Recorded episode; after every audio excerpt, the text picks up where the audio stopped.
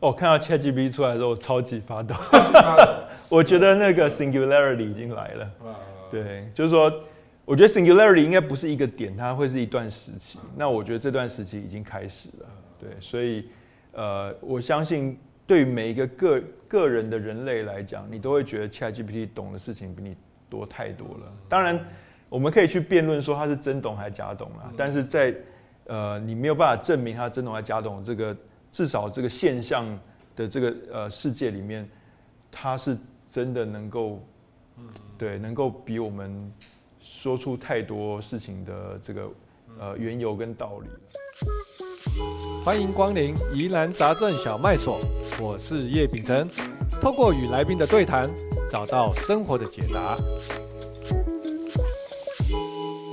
大家好，欢迎来到我们这一集的疑难杂症小卖所。好，那我们今天非常开心的邀请到我们的好朋友啊，就是台湾大哥大总经理，同时也是这个台湾非常重要的这个创投 AppWorks 这个创投的创办人哈林志成啊 Jamie，哎哎，这个 Benson 好，各位观众朋友大家好。大家可能有的有人可能如果不认识他的话，他的英文名字叫 Jamie 啊，所以等一下大家都听到我讲 Jamie，就是就是就是在。就是在叫支撑这样子，OK，好，那那那个 Jamie，因为我们通常节目一开始都有个快问快答，嗯，好，然后就我有听说了，好，那那啊，等一下如果是叉的话就是这样子，好啊，圈的话就这样，好，好，那这样，好来，我们看第一题，好，所以这个现在的这个业界的职场的工作的样态啊，跟这个我们传统的这个想象，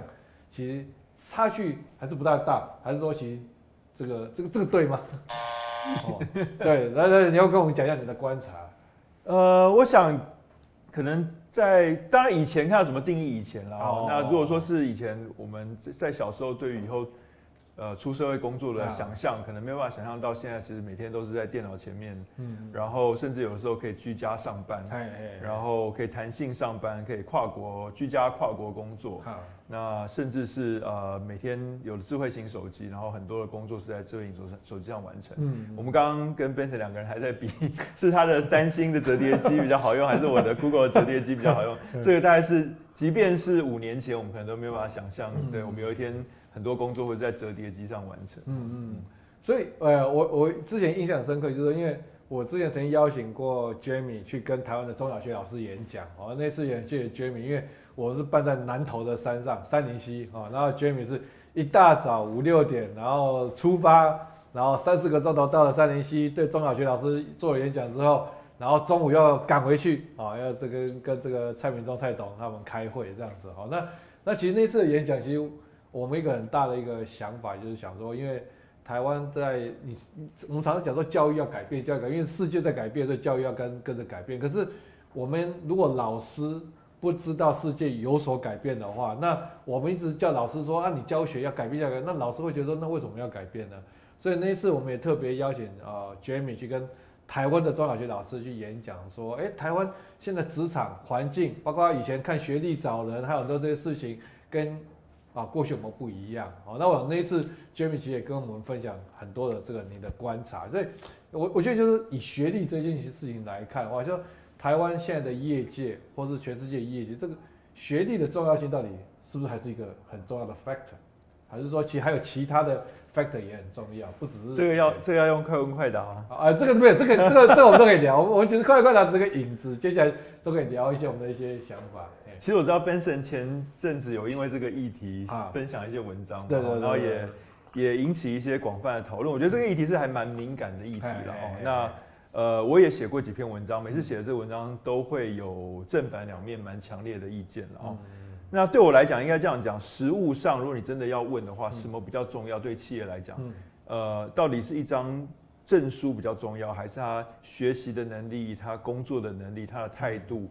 他呃待人处事的方式，他沟通的能力等等，到底哪一个比较重要？我想绝大多数的企业会说后者比较重重要。呃，除非是很少数的企业，它必须要靠一个什么证书啊？比如说我我如果要经营一个某一个事业，然后那个是事业，医生啊，对，医生需要证书。对对对，所以这个事业或是什么呃呃土木技师啊什么，这个可能是那个证书比较重要啊，因为他的如果没有达到某几张证书的这个比例，那我的这企业可能没办法经营。这种比较极端的例子之外，其实对绝大多数的企业来讲，如果你问他，大概大部分的呃企业的领导人或主管都会说，当我在找员工的时候，他的他的能力、他的学习的态度、他的沟通的方式，应该是比他带来的那张纸还来的重要的。嗯、但你要不要说那张纸完全没有重要性？可能也不能这样子完全把它抹去了哈。就是说，对于很多时候，呃，一个年轻的人才，他要怎么样让企业主觉得他之前的人生是有努力的？嗯嗯。哦，他可能是有有付出一定的时间去呃经营他的学业，让他能够拿到某张证书。这是一种他能够牺牲他的玩乐，牺牲他的人生其他的事情，去达到一个目的的一种证明哦。那当然，这个学历里面不同的科系也都会有一些不同的学习过程中学学习休息的一些不同的内容。嗯，这个的确是可以传达给企业来讲，他这个学生他过去的呃成就了啊。嗯，但呃，如果说你是现在对企业来讲的话，相对之下，我想大概还是能力啊。学习的态度等等这些比较重要。那那因为我觉得 Jamie 的角色是一个很特别的角色，就刚才前面提到说，Jamie 是呃台湾扶植了很多网络软体新创公司的这个创投，AppWorks 蜘蛛创投的创创办人。那所以呃某一个角某一个从这个角度来看的话，你其实对于这个新创的业界的这个这个了解是非常深刻。但同一个时间，你又是台湾大哥大总经理啊，那台湾大哥大当然是一个一个比较有啊历史的一个一个一个一个大企业哈。那那大企业跟新创圈在看待人才这件事情，从你现在这个，因为你两边都是都是都待过，而且都是扮演很重要的角色，你觉得这两边的歧义有没有？那大概有什么的差异？然后这样的歧义是啊一直然存在着，还是说其实是有慢慢在缩？缩小当中，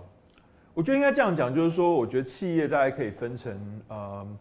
几种不同的规模，嗯、然后可能你新创可能就是十个人或以下，嗯、那成长型的公司可能是十个人到一百个人，嗯、那可能比较大的公司可能是一两百个人以上。嗯、那这个呃一般来讲，呃政府在分中小企业，大概说是两百人这样的切定，一下叫中小企业。那我觉得如果你是新创的话，你是一个很小的团队，你正在快速的迭代，然后寻找这个 product market fit。其实你需要的人才是一个比较灵活的、比较通才的。我们呃，这个今天睡醒想要做知识卫星，我可能就要去学着拍片啊，学着去控制这个我们眼前的这个快问快答这个这个呃这个提词机啊等等。那明天可能这个 business model 不 work 了，想要呃所谓的 pivot 想要转型，那可能大家就去学新的东西嘛。那到了这个十个人到一百个人的时候，公司稍有雏形，但是稍有一些部门分别，但是每一个部门可能都只有一两个人、两三个人，所以呃，的确每个人开始有自己的专精，但是 within 这个专精里面，他可能很多事情都要做。比如说一个这个三十人的公司、五十人的公司，可能只有一个 HR 的同仁，那这个 HR 的同仁可能就从呃招聘到训练到这个薪水的计算，到呃人事协助的调度，他都要去负责。好那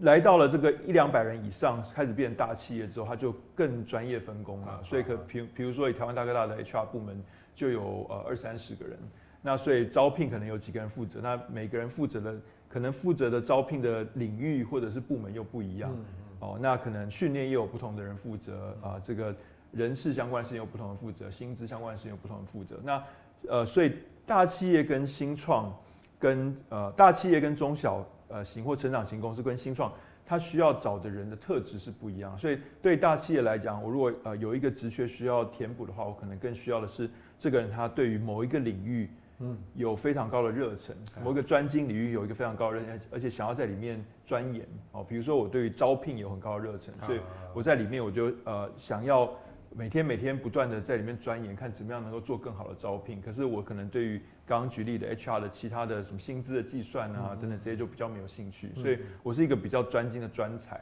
嗯、那如果在小呃中小企业的话，如果他他。呃，找一个 HR 看的需要是一个稍微比较通才，我可能对 HR 都有兴趣，所以 HR 的每一件事情我都要做。那在更小的新创的话，他可能不能只做 HR，对，他可能是一个财务都要管，对，负责中后台的人，连财务都要管，会计都要管，连租办公室，连搞这个办公椅什么都要管，这样。所以大概就是整个呃，对于企业的这个 life cycle 里面，不同不同层次的企业，不同的规模的企业，它可能对人才需求的。比较大的差异，所以其实因为呃，因为就传统上来讲，大家可能会有个观念，好像觉得说，哎，大公司好像好像的哈，比较重视这个学历，啊，那比较中小型的企业好像比较重视他的能力或战力，哦，那那所以就一个可能说他啊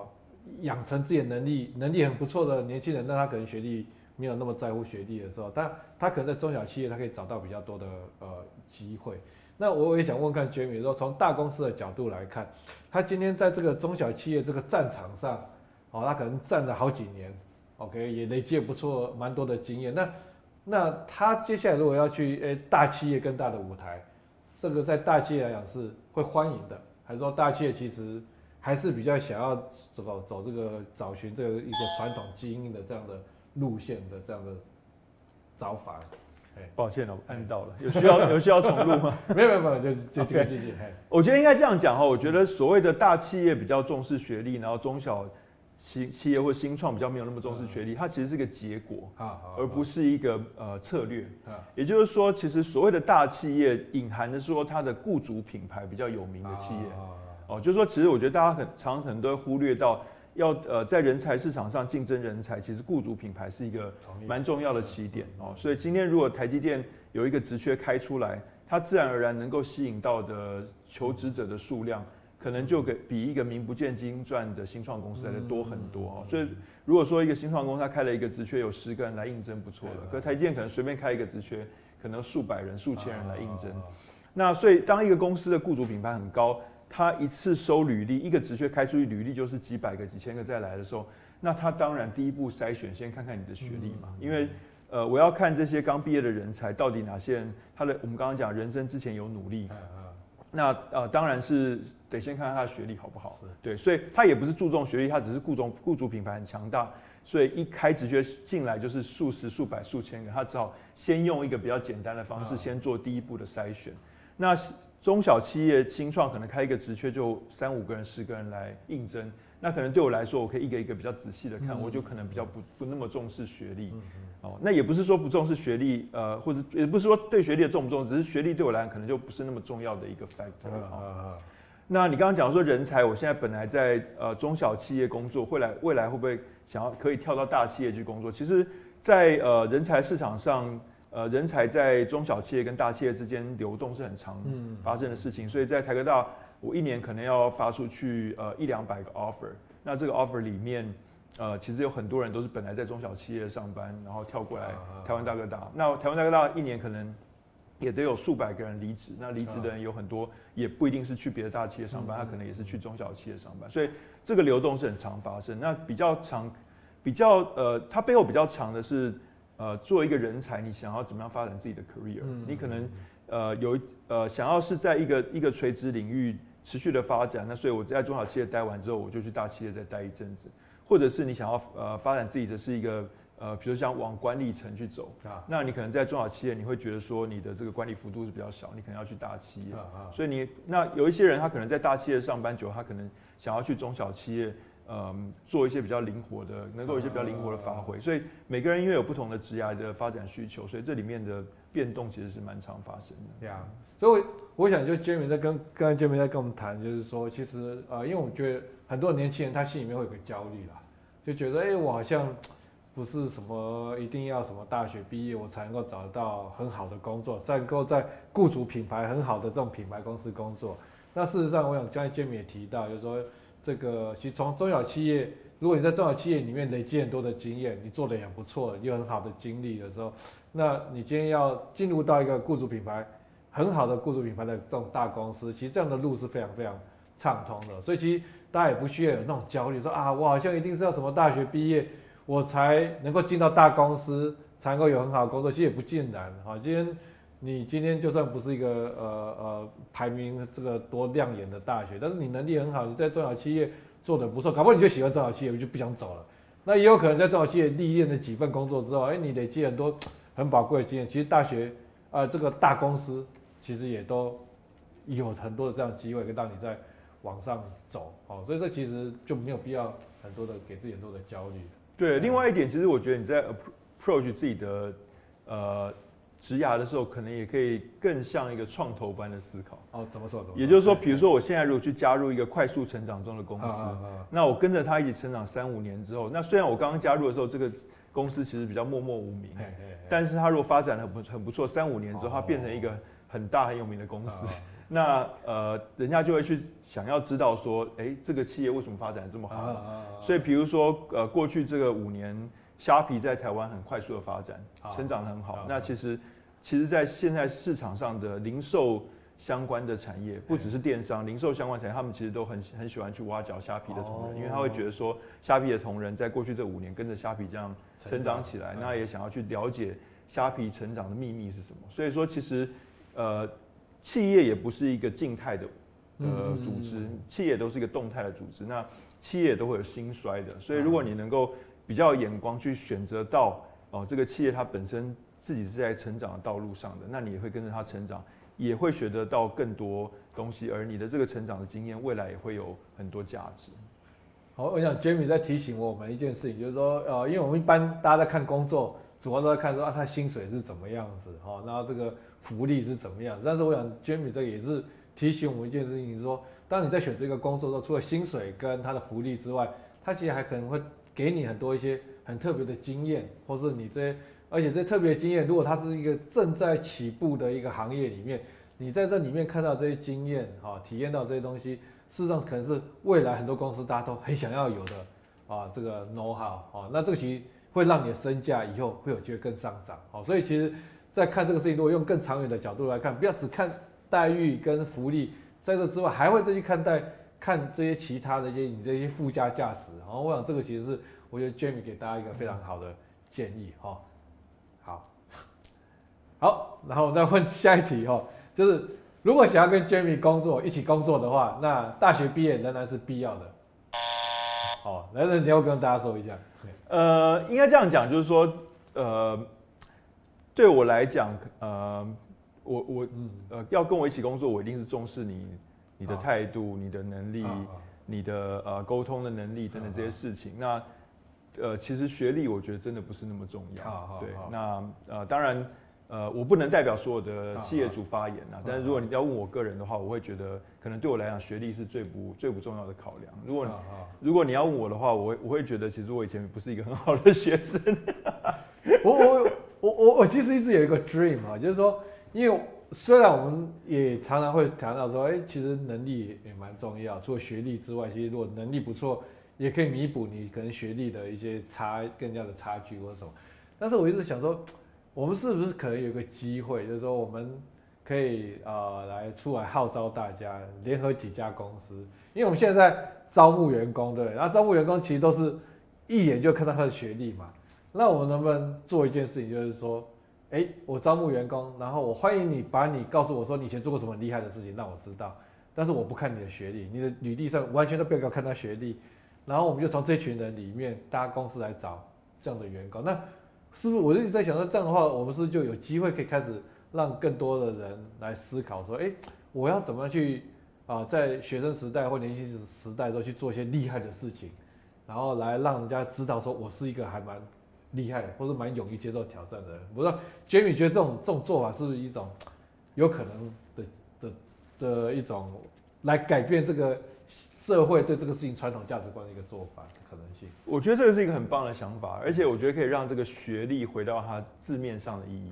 就是他的学习的历程嘛，而不是他的毕业证书。其实我们现在把学历跟毕业证书画上等号了，但是呃，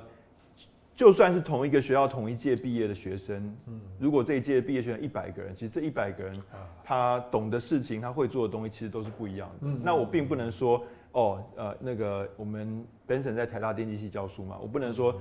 呃，台大电机系毕业学生全部都是一样的，这应该没有一个老师或一个学生会认同这句话嘛？对对对。对，那到底怎么样去分辨每一个人才的呃不同的特性跟他的经历？其实我觉得他真正的学习历程比较重要，嗯，而不是他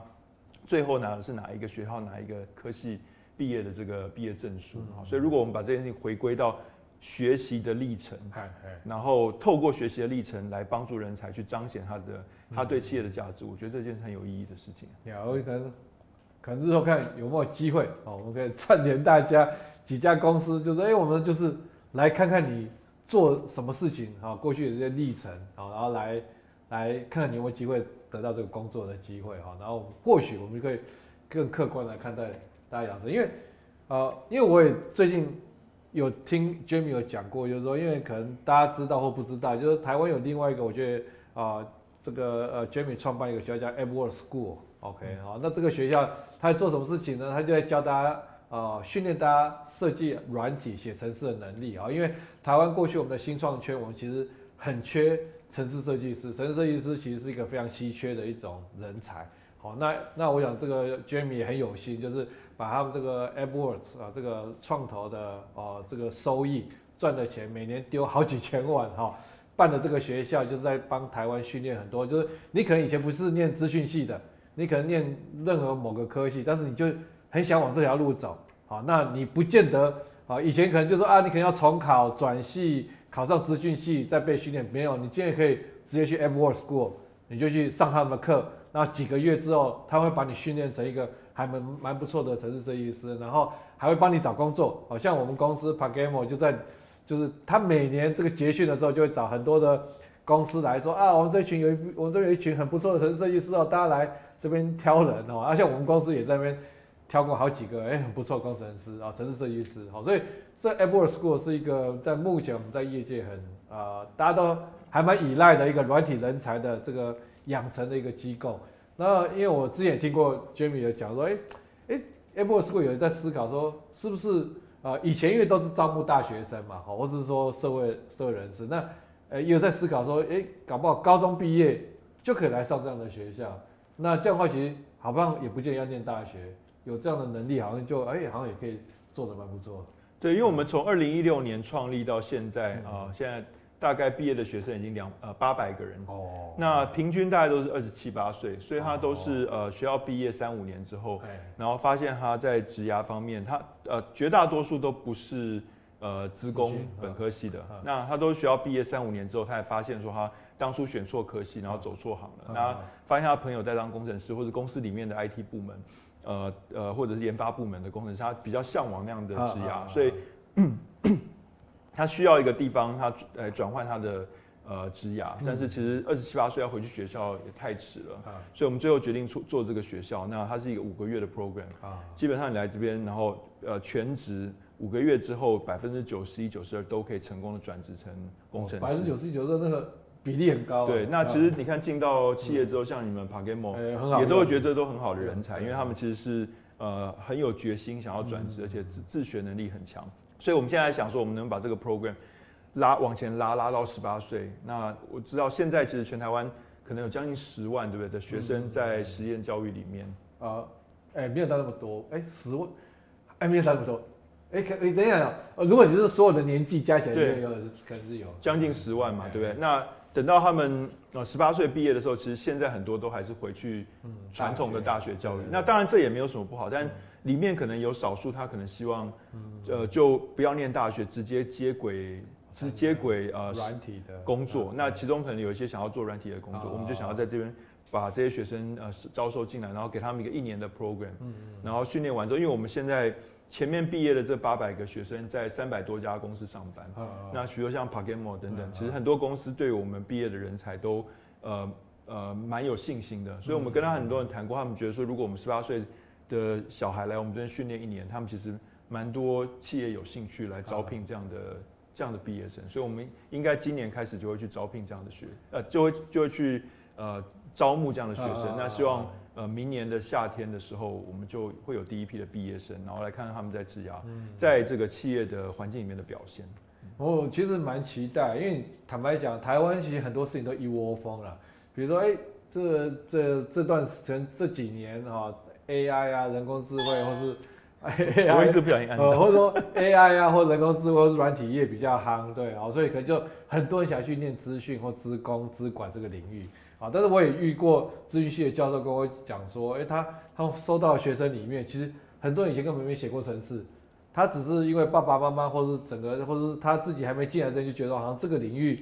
发展很好，所以他就进来，可是进来又才发现自己不喜欢写程式。那反而是我们也看到很多在高中，他可能很喜欢写程式的孩子，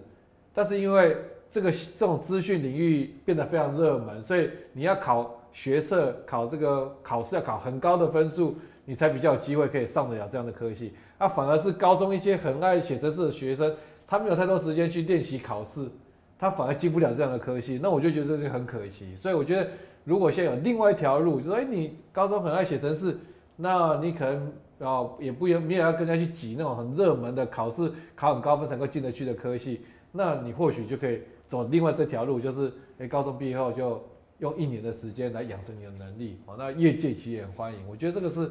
也我还蛮期待这样的路能够真的可以早日的出现这样子哦。好，来下一题，我想问 Jamie 说，你会去学习对职场没有直接帮助的知识吗？哦，你你有没有举个例子？哪些没有直接帮助的知识，你之前可能接触过，但是后来好像还蛮有用的，或是怎么样的？呃，比如说我老婆是在时尚业上班嘛，哦，哦那其实呃，我就会经常跟他学习时尚业的各种不同的知识啊，比如说呃，这个他们对于呃。呃呃，上游啊，大概是呃在怎么样的环境生产，然后在这个生产的过程中，比如说需要经过打样，好，然后打样了，可能比如说经过打样，然后打样要进去工厂，然后工厂要去做工厂这边的打样啊，就是说设计师会在呃这个设计的工作室里面，在呃这个 fit fit model 身上做打样，然后这个打样会到工厂，工厂会去用呃量产的方式去做一个相对应的打样，然后这个打样回来。呃，这个设计师要去 approve 这样的打样，然后才会去量产。那量产的过程中，可能又要派人去监督有没有照着这个打样的样板去生产。然后，比如说在这个生产的过程中，呃，对于呃布哦，比如说呃布其实有两种，一种是人家已经设计好的布，那这是剪现成的；另外一种是说，哎，我要做一个很特别的这个款式，它的这个布可能就要你要从零开始打造。所以它其实是我们呃这个时装产业，我们最后可能穿的是这个时装，但它上有非常非常多非常复杂的这个产业的知识跟这个作业的程序。那呃，其实这个就是刚好我呃，因为老婆在那边上班，所以跟她在这个过程中学习很多关于时尚产业的知识。对，那是或许是对我本来在 Internet 感觉好像没有用，但后来发现，哎，Internet 有很多电商的新创，那电商的新创也在做时尚，然后就发现可以跟他们去。当你跟他们呃跟这些创业者聊天的时候，因为你了解这个时尚本身的设计的这个过程。你就变得可以跟他们沟通，所以就是可以有更多跟别人也可以有更多的共通的语言，然后就比较有机会去 reach out 去跟他建立一些 connection。我我会觉得其实人呃呃就是说人类的那个所有的知识，应该全部到最后全部都是连在一起的。哦，对，所以说你不管从哪一个地地方进去，到最后你就会发现所有的东西都是连在一起的。所以呃其实应该说。没有东西是对于你的人生，没有任何知识会对你的人生完全没有帮助。可能，嗯呃，所有的知识多多少少都对你的人生有一些帮助。那你在呃，you don't know what you don't know 嘛，就是说在你还没有学习之前，你可能很难，你对于这个知识有没有用的判断很有可能是错的。所以，与其这样，我觉得如果有什么知识你觉得有趣的话，应该都去学学。那比如说像刚才 Jamie 在讲说，那个在时尚业，这个设计师设计出了一个样子。然后这个东西到工厂，他做出来有没有到是那个做出来样子跟他的心目中的当然做出来有没有差异？那这这中间它有很多的程序要去一直去怎么去确认？那这个其实就是可能我们看是时尚业，但是这样的程序如果它呃发展的很成熟，搞不好我们可能就比如说外包的软体的产业，或是很多一些其他的行业，它在要确定说上游跟下游。在对这个事情做的这个品质或是那个规格有没有一致？那这几里面很多是可以借鉴的。其实你会发现电子业也是一模一样的这个流程，对，所以你就会发现，其实所有的制造业，它的这个呃，就是客户跟供应商之间，呃，不断的确认说我到底要呃，最后要交付的什么产品的这个样式是什么，其实都有类似的逻辑。那当然，这个纺织业是比较早发展的嘛，那后来别的制造业很多可能是。根据纺织业当初发展出来的模式再去优化，所以你呃，如果学到最最祖师的这个纺织业，你可能又会去了解更下面后面衍生出来的各种不同制造业，它为什么会这样去进行的这个过程。所以我说，最后你会发现说，哎，所有的这些知识很多都是串在一起，都是相通的，对，相通的，对。好，好，哎，这一题我说，这个人生成功的第一步是不是拒绝父母对自己的人生安排？我们就没有办法，哦，就半对半错，怎么说？怎么说？呃，要看你的父母是谁了。哦，对，就是说我有看过小孩子接受父母对他人生安排，然后也过得过得很开心的。那我也有看过小孩子，呃，拒绝他父母对他安排，然后过得很开心。但也有看过小孩子拒绝父母对他安排，但很后悔的。也有看过小孩子接受父母对他安排，但是很后悔的。所以我觉得这个可能要了解你的父母跟了解自己吧。哦，那那有没有一个好对年轻人来讲，那他要怎么去判断？就我我我了解 Jamie，说有有可能有的爸妈。他对孩子比较好，比如对孩子不够了解，或是对这个世界不够了解，他对孩子的安排可能不是最好的安排。那这种安排可能接受到就比较，可能对自己这个对孩子的人生可能不见得是好事。可是也有可能是爸妈是对这个世界很了解，或者对孩子很了解，他给孩子的建议跟安排可能是哎、还蛮不错的。那那做一个年轻人，做一个孩子，他要怎么去？有没有一个你觉得有没有一个好的建议他的一些原则，大家可以做这样的判断？说。我的爸妈到底是不是一个他的建议是值得我好好参考的，或者是他他们就比如说我举个例子，就是说，哎，哎，我爸爸妈妈可能每天都很用功看很多新的资讯，哦，那他建议我可能觉得，哎，他比我更懂，啊，或者我爸妈回去每天就是可能就都是只在看连续剧，哦，不是说看连续剧不好，但是说，哎，我平常有没有看到他有特别的花一些时间去了解这世界的新的变化？那他对我。的未来职业又想要下指导棋，那我可能就会比较保留，或者怎么样？说 Jamie 有没有什么样的建议？呃，我觉得应该这样讲，就是说，如果呃你想要接受他们这个安排，只是出于你觉得这样你这样很孝顺啊，或者是你是出于你觉得这样子呃他们会比较开心，那我觉得你可能还要再想得更清楚一点，因为呃呃这个这些呃路线的安排，就像刚刚讲的，可能很多是。必须要基于对这个世界的了解跟对于你自己的了解。那如果说你基于你自己做完这个功课，然后对于这个领域父父母想要安排你去做的领域，或者是呃对你自己个性的了解，做了这个功课之后，你也真心认同父母这安排，那当然可以去。但是如果你做完之后你不真心认同，那我觉得仅仅是出自于孝心或者出自于想要让父母快乐去做这件事情，很有可能都到最后会是。不快乐的来源，除非你的个性是，嗯，你也很了解自己，你的个性是只要父母开心，你就会开心；你的个性是只要孝顺父母，不管怎样你牺牲都会很开心。那就那你是这样的人，当然没有问题。可是如果你的个性是你今天孝顺父母，可是你明天后悔之后，你反而会呃更痛苦的人，那很有可能不能只纯粹出于孝道去接受父母这样的安排。对，就是说，如果只是单纯因为孝顺，那你现在因为孝顺，你去接受父母的安排，可是这安排可能对你来讲不是真的很好的安排，然后你，你只有过得不快乐，或是过得不顺遂，那那个时候其实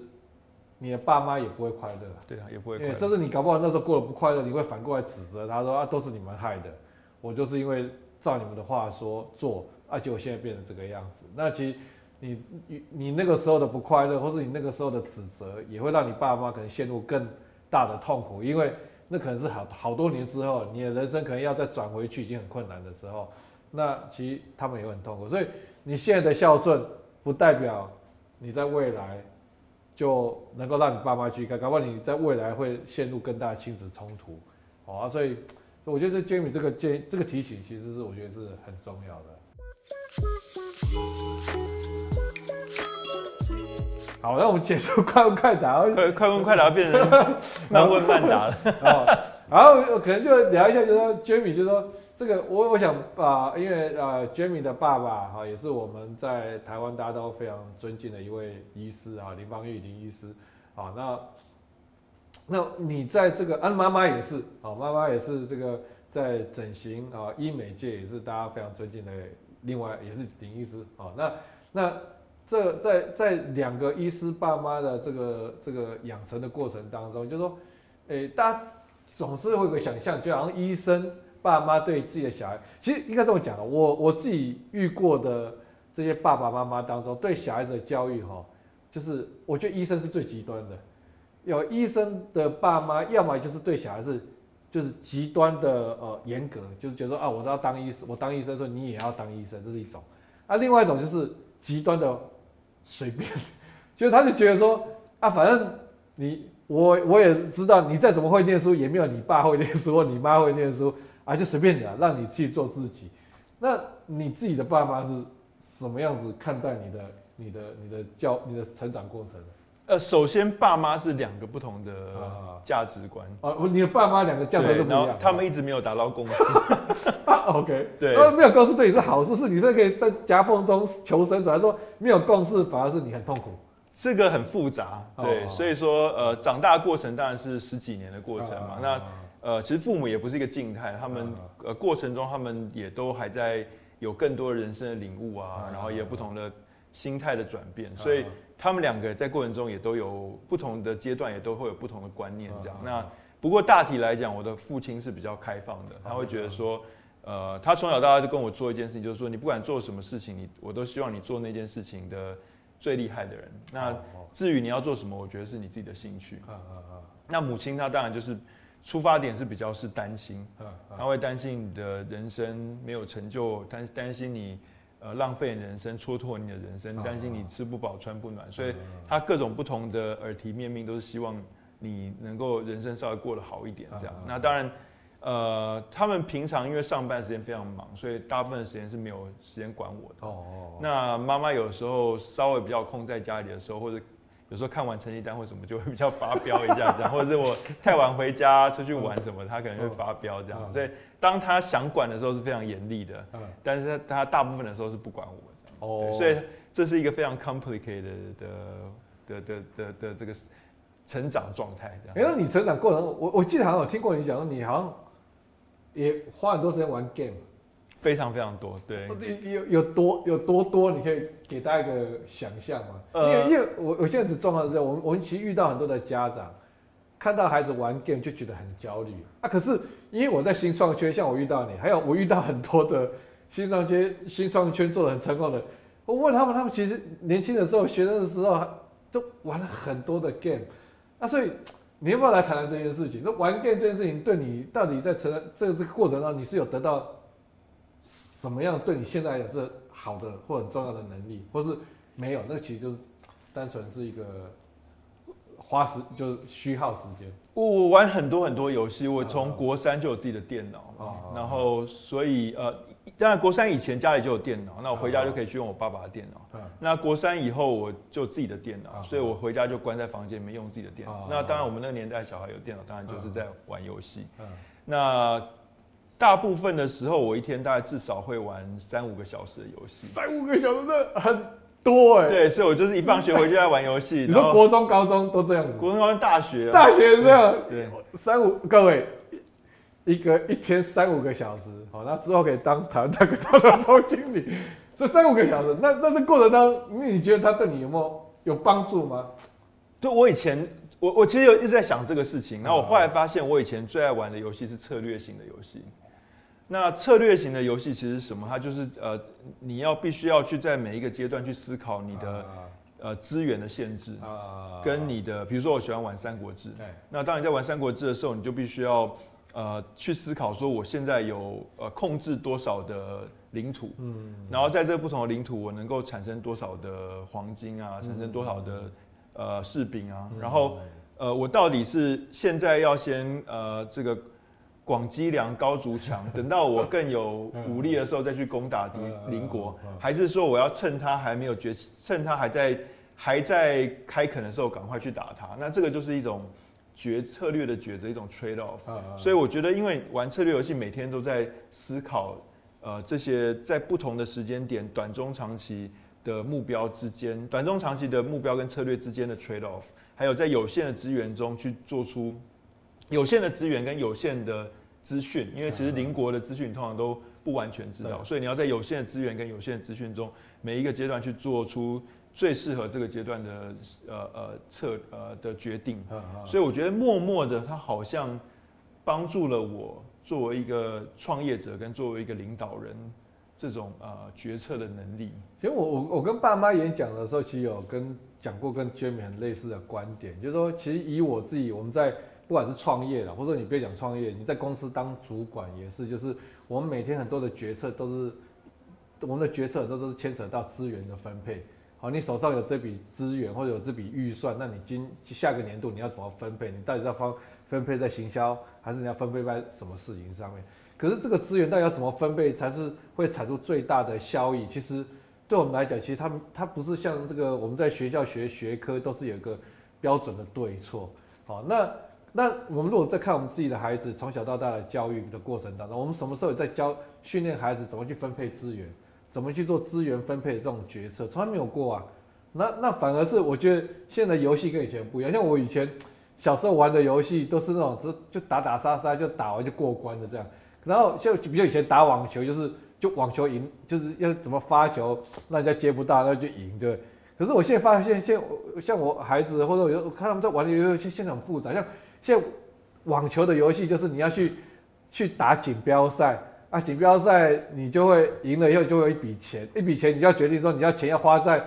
哦，买比较好的球拍，还是花在比较好的球鞋，或者你就你要做很多的决策跟投资，然后再让你的 overall，哎、你这个整个战力会在下一次比赛上更有机会赢人家。那我就发现这里面牵扯到很多资源分配的的抉择跟决策，这个其实是我觉得就是在我们学校里面的教育，其实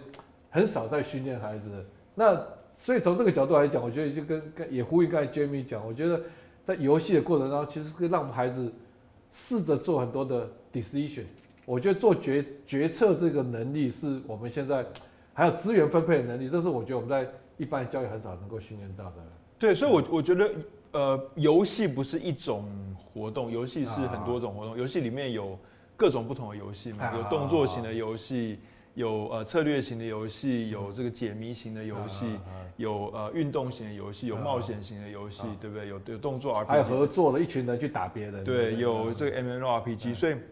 我觉得重点不是呃去把游戏看作一种内容，而是把游戏能够拆分成各种不同内容。那你可能可以去思考说，如果想要孩子学习哪方面的这个能力或者观念的话，说不定哪一种游戏是可以去。在呃呃游戏中培养他，其实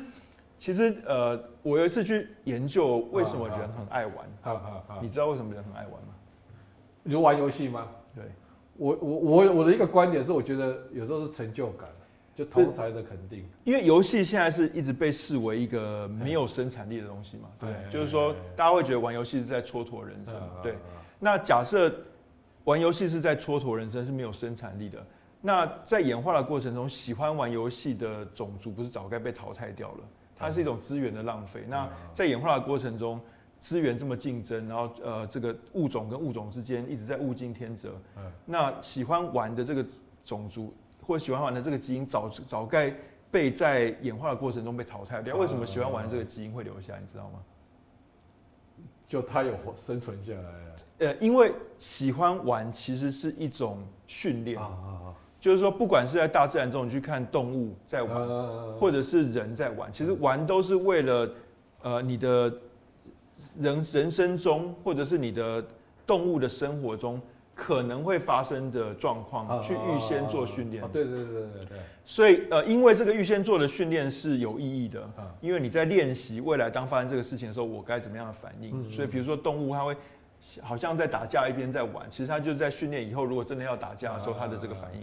那因为这个事情是有意义的，所以演化的过程中就让我们在玩的过程中会产生脑内啡。所以脑内啡会去鼓励你在日常的生活中，在还没有真的紧急状况发生的时候，就开始去准备未来可能需要的这个功能跟技能。也就是说，其实玩其实是呃这个演化的过程中帮我们留下来一个很好的。帮助我们训练未来需要的技能跟呃呃观念的一种过程。嗯，只是我们一直以来的这个教育哦，因为我们的现在现代的这个教育是二次大战之后设计的，它其实是一个军事预备教育嘛。就是二次大战打到最后已经没有人了，然后他们很怕要再打大要再打仗的时候。可能要把这种十几岁的学生都招招来做兵，所以当二次大战打完之后，他们做的这个教育是一个军事前的预备，呃，军事预备教育，所以他就把玩从那个教育中拿掉了，因为他希望这个学生以后更有效率，呃，更服从，然后真的要去打仗的时候，他能够当兵这样。但我觉得这是一个很大的浪费，其实玩是一个很棒的一种呃训练的方法，让人可以在训练过程中觉得很快乐，而且很乐于学习。所以我觉得 PaGamO 是很有意义的，因为他把玩 带回到教育里面了。呃，所以我觉得其实真正未来的教育应该重新的把玩再放回去。所以我会觉得，其实游戏跟教育应该是同一件事情，它不应该是两件事情，而教育来。把游戏妖魔化，然后觉得学生玩游戏是不对的。其实我觉得玩是一个很棒的一种学习的方式。我觉得，我觉得 Jeremy 这是从大自然的角度，就是说这个母狮子啊，跟这个小狮子也都是很多，就小狮子之间打来打去玩玩，就是玩确实是在大自然当中很多动物界里面，我们看到它就是正是通过玩在做学习。这其实是一个值得我们好好思考啊，怎么把玩再放进来。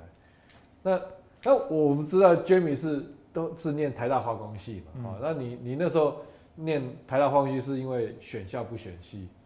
的结果，还是说某种程度是？哦、对，那那你哎，在这个时候你再回过去看那个时候的人生，你会觉得选校不选系是一个好的决定，或是嗯、呃、maybe not，或是？呃，我我觉得就是说，呃，这个人生回头看的点点滴滴都会连成一条线嘛。那我那个时候选校不选系的理由很愚蠢。怎么说？就是我我我从小很喜欢玩游戏、写程式嘛，都在玩电脑。那我其实心里面就知道我是想要念电机或资工。但我那个时候大学考完没有考得非常好。所以我可以去念就是新竹啊，或者是高雄哎台南的学校的资工、资工或相关的科系。那或者是留在台北。那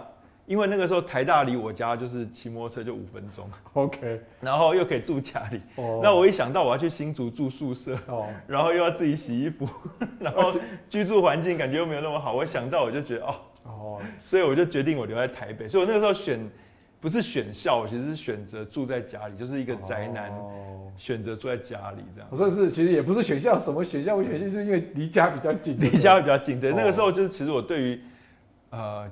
学校跟科系没有什么太多想法，对，那我会想说，好，那可能进了进了台大之后，想办法转系还是怎么样吧，对，所以就是就就就选了这样。那后来，所以你后来在大学念这样子这样子，呃，从这样的出发点进入到大学，那你后来在念的过程当中有很辛苦吗？所以我大一就没有在念书，因为我真的不知道。我我我觉得这个科系我真的没兴趣，然后嗯，我我念得很烦，那所以我呃大一基本上每每天都翘课，然后每天都因为那个时候，但你还是有办法毕业啊？对，那个时候台大有一个有一个很有名的校内的一个。Online RPG 游戏嘛，叫做那个 Mark 对 Mark 叫做呃 Dragon Realism，就是呃龙之域这样。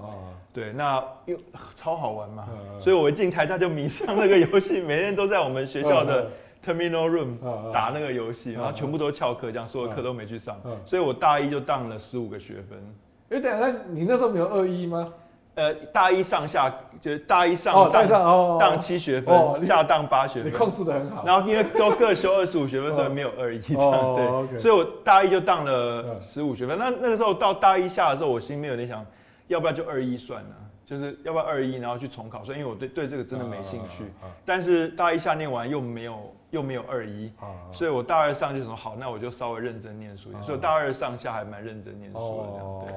所以。后来就是有念毕业，就是有念毕业，对。哦，所以其实我我觉得我们，呃，那个年代的大学，就是说你如果稍微认真 K 一下，其实都还是可以毕业的。对，就是到到就不要完全放掉。对，不要完，如果你没有完全放掉，要要混到毕业，应该还勉勉强强可以。那你那个时候是在大三就就创业嘛？嗯。啊，创业，因为我觉得一般台湾的家长，先不要讲说你那个时候了，你大三的时候已经。那个好好几年前，就是可能十几二十年前，不要讲那个时候，光是现在，你说一个大三的学生，他说要创业，那身边很多大人爸爸妈妈说就就很担心啊，或者说觉得这个好像很很很啊，这个你就感觉这个路就是因为他不熟悉，就很多的害怕，很多的教要想要劝阻说，那你那个时候，那二十年前那时候创业在台湾也不是那么风行的时候，那你就做这个决定，那你那时候是怎么做这个决定？还有你你这过程当中有没有？受到什么阻力？呃，其实因为我从小就是玩电脑、写程式啊等等长大的，然后所以那个时候大三的时候是我一个大四的学长啊，那他是台中人啊，哦，然后他来了台北之后，就发现，哎，台北有个东西叫光华商场哦。然后我们，因为我们这一代的小孩子，就是呃，想要组电脑，就跑去光华商场嘛，然后买一些零件啊，自己组电脑，那就会比较便宜嘛。然后就会觉得说，哎，台湾有很多其他的城市的小孩都没有这样的一个这样的一个资源，所以他们可能跟台北小孩相比，可能就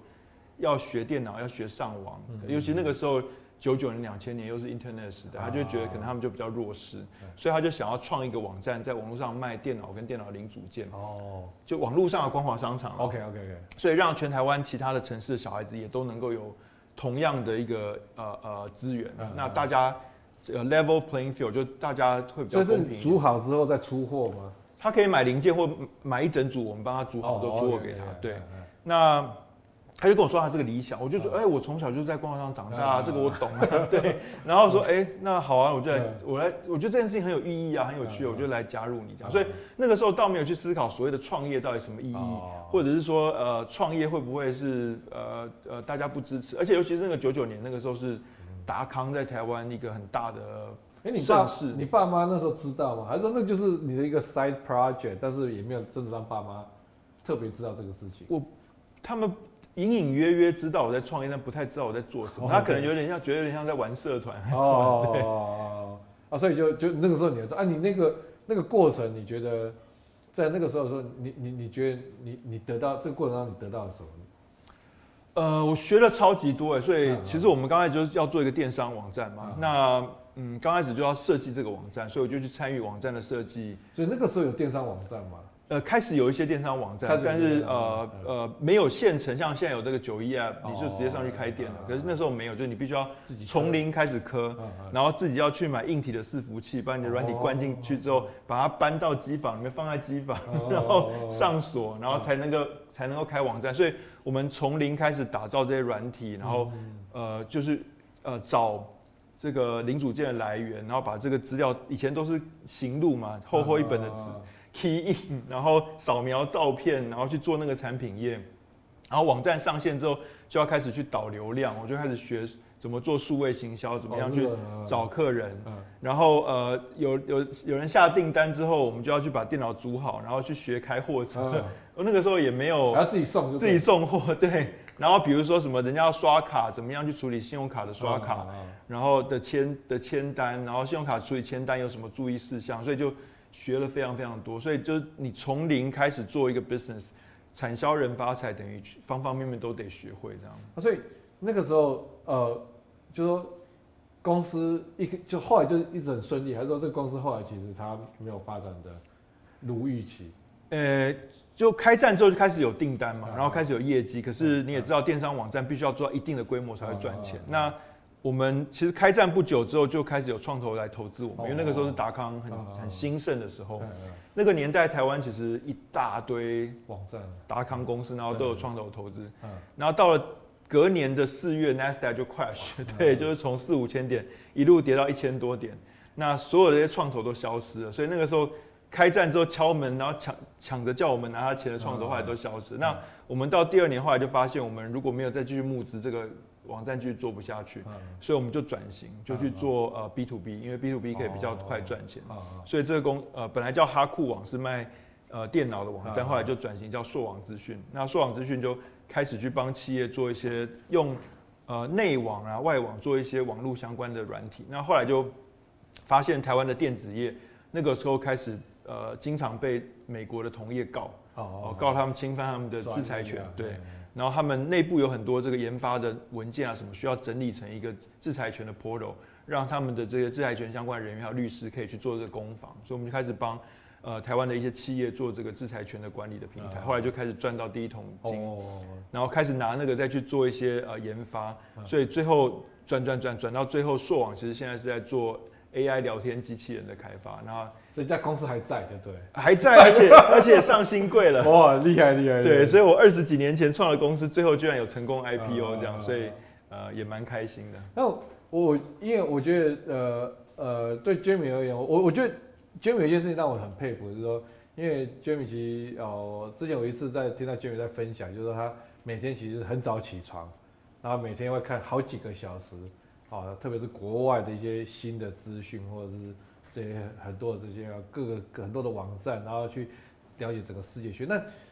这件事情是从什么时候开始？是从你很年轻的时候就开始的吗？还是说你是在什么情况之下你开始有这样子的啊这样的习惯？其实我们那个年代的小孩，当拿到电脑然后连上 Internet 之后，其实我们都很喜欢在 Internet 上爬文啊。对对对对。然后我还记得以前刚刚开始的时候，雅虎的首页上面有一个有一个圈圈叫做 What's New。对。然后你点进去就会给你看。呃，今天、昨天这一天，啊，那刚刚四个刚刚上线的网站，哦，那你就觉得很有趣嘛？就每个点过去，然后看这个网站在做什么呢？哦，点完四个，哦，我我把昨天 Internet 新上线的网站都看完了，这样，哎，这蛮酷的，对不对？然后点点点点到最后，哇，一天发现上线几百个网站点不完了。但是就是我们其实从我们那年代有了 Internet 之后，就很常在 Internet 上面四处逛，去满足自己的好奇心。所以我觉得，呃呃，这个爬文这个。习惯可能其实我们这个年代的 Internet 用户都有了，对。那其实对我来讲，只是因为我是在创业的世界，我在创业嘛，然后现在是在经营，从同时间在经营创投跟一家比较大的企业，所以对我来讲，我可能爬文的时候会比较多去涉略，呃，科技相关的新闻、电信相关的新闻，呃，创业创投相关的相关的文章等等这些内容。那你会怎么？因为我觉得其实现有些年轻人他。我我也必须说了，因为有时候台湾这种会把国际的这些资讯转译给大家知道，这样的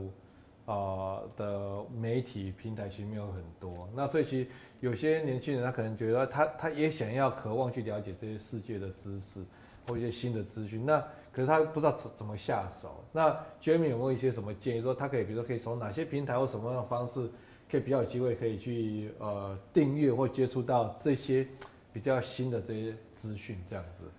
呃，首首先我会建议大家直接阅读英文。OK，对，因为我会觉得繁体中文毕竟全世界用户数比较少嘛，大概就是三五千万人，所以繁体中文的资讯它的丰富度、它的及时度，通常比英文的资讯都稍微比较差一点，在大部分的领域。所以如果你能够的话，应该是直接去阅读英文的原文。那一。呃，尤其是你比较年轻的学生，可能你英文阅读的速度比较没有那么快。嗯、那我的建议是，你可以先从你自己最有兴趣的领域开始。啊啊！所以我还记得那个时候刚开始连上 Internet 的时候，我每天去上的网站就是 NBA.com。哦。因为那个时候对 NBA 很有兴趣嘛，啊、那我就发现 NBA.com 上面有一大堆 NBA 相关的新闻跟分析，啊、然后就会告诉我什么公牛队啊、黄蜂队啊这些队现在球员在在做什么啊，然后他们有什么动态啊，然后教练在想什么。那因为我对这个很有兴趣，我每天看 N 在电视上看 NBA 篮球，我很想要知道说，哎，这个教练他为什么会这样调度？哎，那个这今天为什么这个谁他他没有让他上场，对不对？哎，他们打这个战术，那这个暂停之后他为什么最后一集是让呃这个呃呃 Steve Kerr 出手，而不是让 Jordan 出手？那你就去 NBA.com 上面，你就会发现有很多文章在帮你分析这个事情。那我自己对这个很有兴趣，所以虽然我那个时候英文读的比较慢。但是我就因为很有兴趣想要了解，我就花很多时间去读。嗯、那你发现你读久读久，你的英文阅读就变快了。嗯、所以我觉得在阅读的这个过程中，你可能第一步要先去培养原文阅读的时候，第一步可能要去培养自己的、嗯、呃呃习惯跟速度。那这个时候从你最有兴趣的领域开始.不要急着先去读那些人家觉得好像很有很有用，但是你还没有兴趣的东西。对。那等到你把你的英文阅读能力培养起来，你再去读一些比较艰涩的东西。所以，那比较新的东西，比如说我不知道，像你，你通常会从比如像 Reddit 啊，或者从从哪些地方去去找到一些你觉得比较有参考价值的一些资讯的来源呢？我大概订阅了大概十种，我自己觉得，就是说这个当然都是一个筛选的过程，所以我经常就会去订阅。呃，一些有的没有电子报，然后我读了几集之后，觉得它有价值，我就留下来；如果没有价值，就退订。那所以我现在经常读的电子报大概有十种。然后另外的话，我有呃订阅大概两百组 Google 关键字。哦，那这个大概就是我每天早上睡醒第一步的资讯来源，我会从这边去呃第一步的找到我今天想要呃钻研的话题。啊，对，那呃就是在一天当中，可能在手机上我也有很多。不同的新闻来源，就比如说像我们用 Google 手机，就会有 Google News。那 Google News 它的推播其实是蛮个人化的，它会根据你给它的 feedback，呃呃，持续的优化它对你的推播。所以我其实一天当中，如果有一个五分钟的临时时间，我可能就会去滑滑 Google News 啊，或者是去滑滑 Twitter，啊，现在叫 X，X 上面，呃，上面人家在分享新闻，或者在我的 Facebook 上面人家在分享的新闻，所以一天当中有些临时时间可能就靠这些呃筛选的机制。所以你一天大概现在多做多少小时的阅读？我一天呃。一大早起来在五点左右嘛，然后到呃七点半八点左右出门，大概就两个多小时，然后再加上一天临时时间加起来，我觉得一天可能有三个多小时。OK，所以其实是是我觉得就是特别我们在这个世界变化这么快啊，然后给自己这个时间去做这样的很专注，因为我觉得其实是一个这个我我觉得是很佩服的，很佩服。那我觉得另外一个也让我很佩服，就是说，因为我觉得 Jamie，我我常常在跟大家分享的时候，在谈这些事情，我说。很多说年轻人要怎么样起家哈，然后能够有形成你的影响力。我觉得无私的分享这件事情其实是蛮重要。那我常在谈这事情，我都常会以 Jamie 为例子，就像 Jamie 当年从美国回来的时候，那他开始就写部落格，然后把他在美国看到这些很多创业的这些一些 know how，一些可能在美国大家都呃已经很习以为常的一些呃关于创业的知识，但台湾那时候没有人知道，然后他就。很无私的分享，那分享就每隔一两个礼拜这样写一篇文章，写一篇文章啊，看的人越来越多啊，慢慢大家就觉得说，哎，Jamie，大家就觉得说 Jamie 是可是台湾最懂创业的人，好，那这个我觉得后来很多他的在做一些事情，这些影响力也是从这个地方发生，所以要不要跟大家分享一下？就当你在做当初你会做这样的分享，然后你你那时候的着眼点是什么？就是只是单纯想要写，还是说其实你也确实有在想要看说？这件事情是不是能够引起建立你自己个人的这个一个一个影响力？呃，当然都有了哈。嗯、就是说那个时候，其实我是看到 iPhone 跟 Android 出现了。嗯。那看到这两个机器出现的时候，我几乎有点是全身发抖，这样就是。哦。对，你是兴奋到发抖，还是害怕到发抖？我会，我觉得这两个东西会对全人类的呃生活带来天翻地覆的影响。因为我们在 Internet，呃，我们呃在那之前，我就在 Internet 上，呃，Internet 里面创业。快十年了嘛，然后呃，你就知道 Internet 其实最大的问题就是它被绑在桌面上，就是说，如果你还记得那个年代，我们会去 Google Map 上查地图嘛，对，但查完地图之后，你把它印出来，对对对，因为你要开车的时候，你必须你没有办法用用 laptop，你必须要看着印出来的地图，那所以你知道 Internet 虽然很有威力，但它没有办法在日常生活当中随时随地的取用，嗯嗯，所以 Internet 所有能够提供给你的资讯啊，给你的帮助。它是被被限制的，但是一旦把 Internet 做成这么小一个机器，让你可以随时带在身上的时候，那它一定会方方面面的改变你的食衣住行娱乐。所以我那个时候看到这两个机器，我是几乎是有点在发抖的。那我就知道接下来的十年绝对是 Internet 的公司绝对会天翻地覆的颠覆人类的生活。那呃，我就在思考说，在这个过程中，台湾的创业者。有没有机会？嗯哦，因为我们那个年代九九年创业之后，两千年 dot com crash 之后，嗯、台湾的 internet 行业就有点像一，有点像一个一片荒芜这样，然后一直都没有。在美国，其实到零四年又已经有一个二点零的重新崛起，但台湾一直都没有文艺复兴。那我就在想说，这个 iPhone、Android 会不会是台湾文艺复兴的机会？所以我那个时候是想要透过这个分享去激发更多台湾的年轻创业者。来创业，那后来我想说啊，这个写文章不够，干脆直接搬回来台湾去创办 App，真的实体的去帮助年轻创业者创业。当然，当然我也观察到，就是在美国那个年代做的比较好的创投，包括 Y Combinator，包括 Union Square Ventures，他们其实都有一个合伙人是非常呃专注在分享文章的。所以我也知道说，持续的去分享文章也能够帮你想要经营的事业带来一些效果。所以的确是也有。很大的一个利他的思考，当然有一点点觉得会对自己的在做经营的事业有帮助。而且我觉得这个很无私的在分享，在这分享过程中写这文章过程当中，也会驱使自己要学更多的东西，或者把自己的一些想法再整理出来。我觉得这其实是蛮蛮蛮蛮对自己是确实也是很有帮助的。不过我可能最后问你一个问题，你刚才在提到说那个时候你看到 iPhone 出来的时候你是发抖的，那。现在你看到，比如说 ChatGPT 或者 AI 这些事情东西出来之后，你你你有发抖吗？哦，看到 ChatGPT 出来之后，我超级发抖，超级发抖。我觉得那个 Singularity 已经来了。对，就是说，我觉得 Singularity 应该不是一个点，它会是一段时期。那我觉得这段时期已经开始了。对，所以呃，我相信对每一个个个人的人类来讲，你都会觉得 ChatGPT 懂的事情比你多太多了。当然。我们可以去辩论说他是真懂还是假懂嘛？但是在呃，你没有办法证明他真懂还是假懂这个至少这个现象的这个呃世界里面，它是真的能够，嗯，对，能够比我们说出太多事情的这个呃缘由跟道理了，对。所以我觉得这个可能就是一个未来可能是一个从某个角度看可能是危机，但它可能也会带来很多的新的转机，就像当年 iPhone 出来就又出现了很多的一些新的机会啊，那个我觉得未来也是值得我们期待啊，我想。我想今天非常开心哈，也非常谢谢 Jamie 花了这么多时间来跟我们聊啊，他对这个这个世界，包括从他求学的过程，还有他对这个世界一些他的一些观察跟看法啊。那我想这一集的我们疑难杂症小麦所就要到这边打烊喽。好，如果喜欢这支影片的话，别忘了按赞、订阅、分享。好，那我们就下次影片再见喽。嗯，拜拜，拜拜。今天的疑难杂症小麦所就到这边打烊啦，欢迎追踪我们的社群知识迷航。敲完你想听到的主题，疑难杂症小麦所，我们下集再见。